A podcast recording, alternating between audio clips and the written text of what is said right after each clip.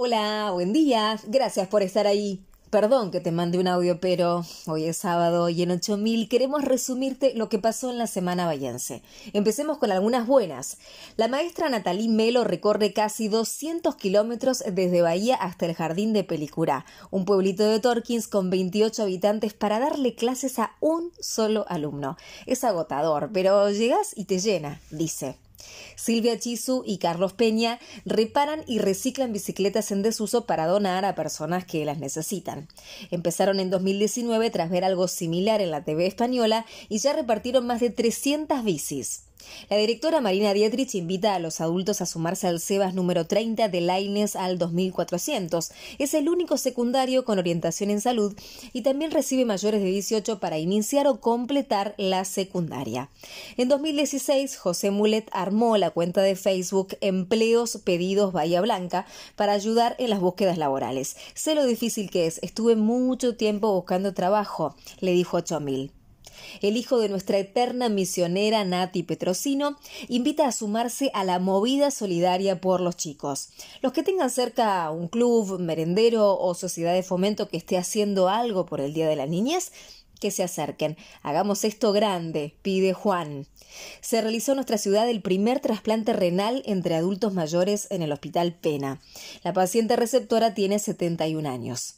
Una buena para los jubilados. El gobierno anunció un aumento de 15,53% en septiembre y un bono de hasta 7 mil pesos durante tres meses.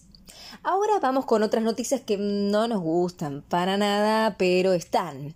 Tres de cada cuatro hogares bahienses están endeudados y el 27% ha tenido problemas para cumplir con los pagos, según un informe del Instituto de Investigaciones Económicas y Sociales del Sur. Otro informe local reveló que el 28% de nuestra población vive en hogares en pobreza multidimensional intensa o severa y que 30.000 de ellos son niños y adolescentes. A esto se suma que, según el CREVA, una familia bahiense de cuatro integrantes necesitó en julio 125.993 pesos para no ser pobre y que a nivel nacional la inflación de julio dio 7,4%, la más alta en 20 años algunas cositas más que nos dejaron estos días. Anoche un jurado popular declaró culpable de abuso sexual al catequista Juan Matías Bon Giovanni. Hay al menos dos víctimas, ahora una jueza debe determinar la pena.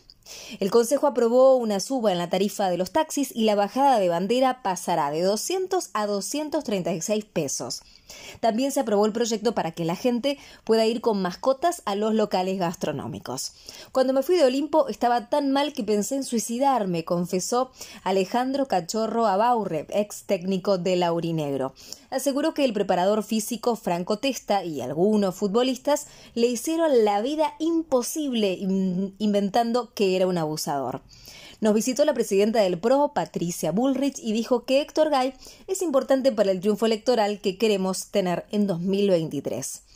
Rubén Rapetti acusó a Jorge Carvalán Goñi, el dueño de Droguería Sur, de chocarlo y darse a la fuga. Carvalán ya había protagonizado otros episodios y según la comuna se está manejando sin licencia. Como siempre tenemos toques de orgullo bahiense.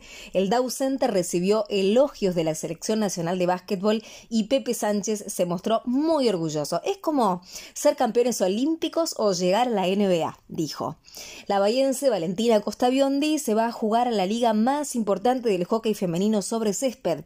Estará en el HC Rotterdam de Países Bajos.